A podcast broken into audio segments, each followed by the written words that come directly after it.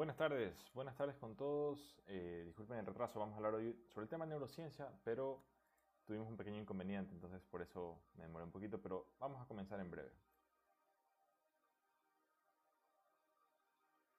Estoy probando un nuevo software porque antes hacía las charlas con eh, Zoom, pero había algunos inconvenientes, se trababa un poco el video. En todo caso, ahora estoy utilizando otro software para poder transmitir. Sí, entonces solamente quiero chequear. Este software te permite algunas cosas adicionales. Por ejemplo, hay una música de fondo ahorita. Ah, sí, aquí ya me estoy viendo. Perfecto, es un gusto para mí estar aquí contigo esta tarde para hablar de unos temas que más me interesa, que es neurociencia, cerebro, cómo funciona. Si te parece que está bien el audio, si se escucha bien, estamos haciendo todavía unas pruebas, pero si se ve todo bien, puedes poner me gusta, puedes poner en los comentarios que todo está adecuado. Y con eso vamos a dar por inicio. Vamos a dar por inicio a la charla. Hoy solamente eh, vamos a tocar tres temas. Los instintos, las emociones y la inteligencia. Lo que se llama la teoría del cerebro triuno. Que el cerebro tiene funciones en particular. Los instintos son todas las cosas que tú no, no puedes controlar como que tus hormonas se liberen, tu temperatura se regule. ¿Sí? También tienes, por ejemplo, las emociones. Las emociones están dadas por otra parte del cerebro, eh, la cual se llama circuito de papés o sistema límbico. Entonces las emociones son un grado más de complejidad, pero por encima de eso los humanos tenemos la conciencia, la inteligencia, la capacidad de darnos cuenta que así tengamos un instinto, una emoción, muchas veces debemos controlarnos, ¿de acuerdo? Se llama la disciplina.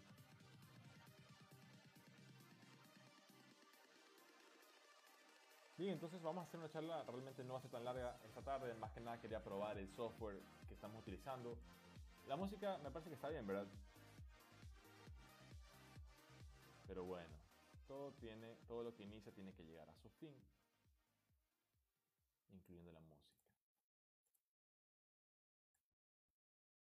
Ok. Entonces ahora sí vamos a comenzar. Voy a explicar la parte del cerebro triuno, la inteligencia, el, las emociones y los instintos. Y para eso voy a utilizar esta imagen. ¿Sí? ¿Qué tú tienes aquí?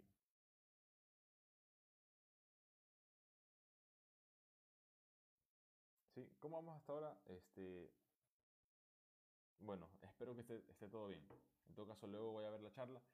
Lo que te voy a conversar ahora, ahora sí vamos a entrar en materia, es que tu cerebro tiene varias partes, ya, o sea, anatómicas. O sea, quiere decir que si es que te hacen una resonancia magnética o te hacen una tomografía, eh, van a poder observar partes en tu cerebro.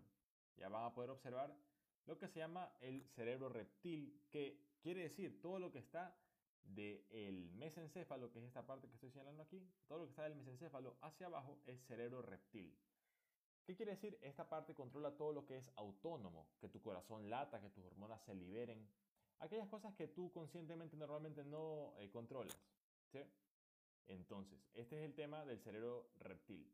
¿Por qué se llama cerebro reptil? Porque en los reptiles, como las a veces me siento un poco repetitivo, si tú ya me has escuchado la charla de cerebro reptil, eh, te agradezco por eh, seguir el contenido. En todo caso, lo vamos a repetir, porque siempre es bueno este, consolidar las bases, los fundamentos, ¿verdad? Cerebro reptil es aquellas partes del cerebro que controlan todas las funciones autónomas, ¿verdad? Y en los reptiles, o sea, una lagartija, una iguana, si le hiciéramos una disección, una autopsia a la iguana, veríamos del hipotálamo hacia abajo, todo se ve y funciona de una manera similar a nuestro cerebro. ¿Ya? La iguana, el cocodrilo, los reptiles. Por encima de esto tenemos los mamíferos, eh, tenemos el sistema límbico, también llamado circuito de Papez, Papez con Z, ¿verdad?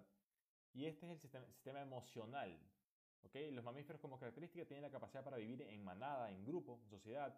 Tienen un sistema jerárquico eh, en muchas ocasiones, tal vez no en todas. En todo caso, eh, tienen capacidades en su cerebro para poder interactuar con seres de su especie a, menor o menor, a mayor o menor nivel, grado, nivel de complejidad.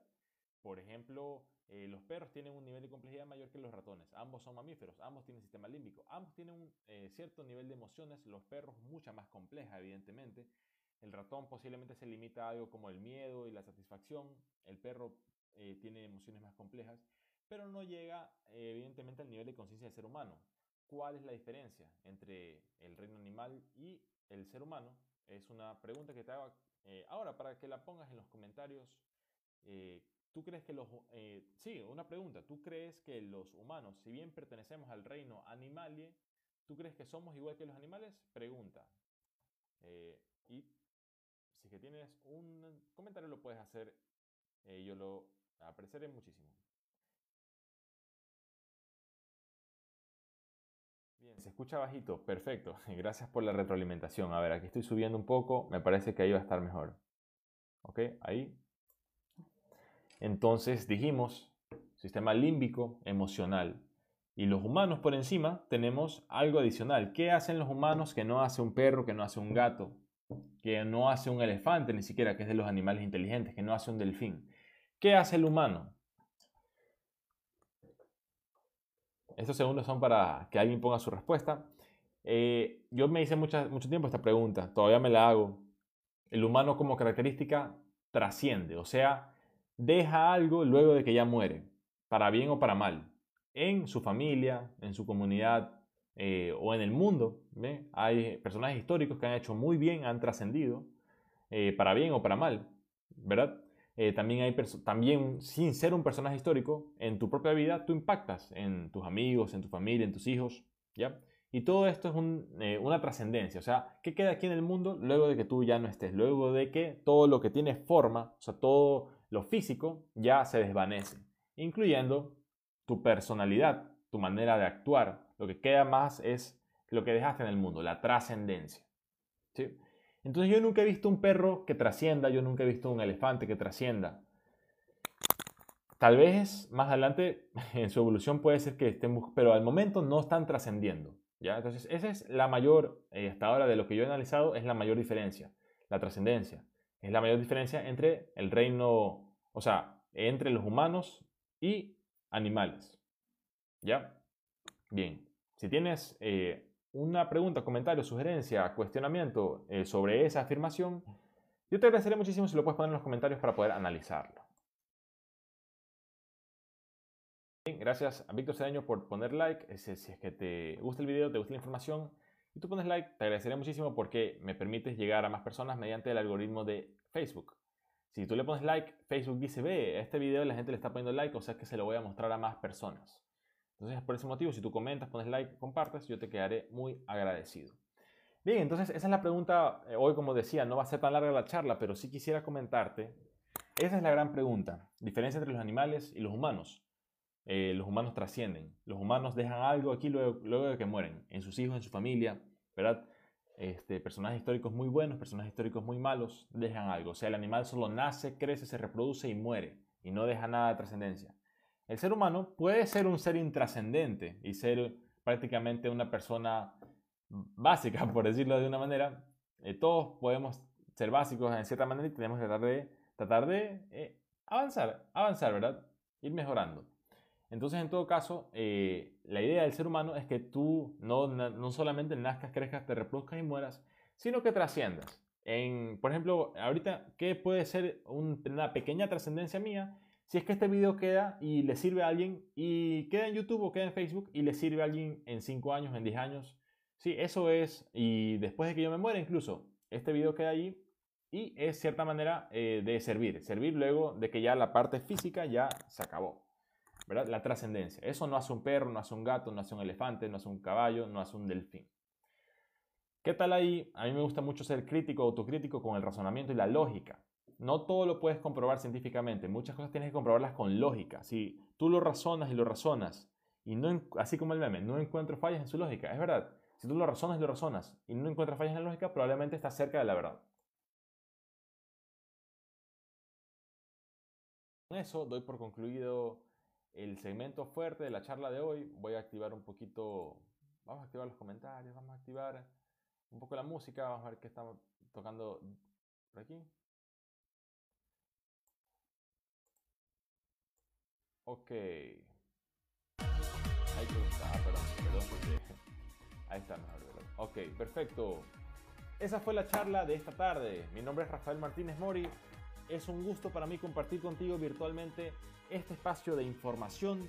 Eh, si te ha servido, es mi objetivo que te haya sido no solamente eh, parecido buena información, sino dada de una manera simpática, de una manera eh, entretenida.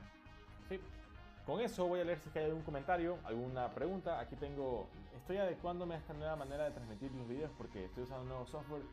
Entonces, este, voy a revisar cómo quedó. Espero que se haya transmitido todo también.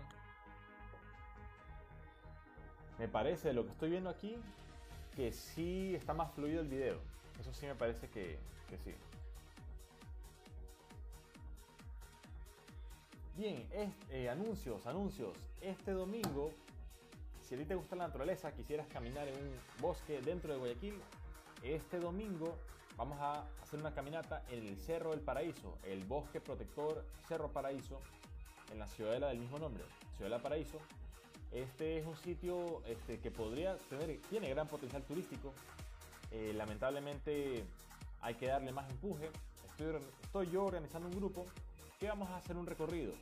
El día domingo nos encontraremos eh, a las 8 y media de la mañana en el parqueadero de las canchas del Cerro Paraíso y haremos un recorrido de dos horas y media aproximadamente y regresaremos a las 11 y media eh, con medidas de bioseguridad, con mascarilla, distanciamiento social y una actividad al aire libre es algo que vamos a hacer este domingo. Bien, con eso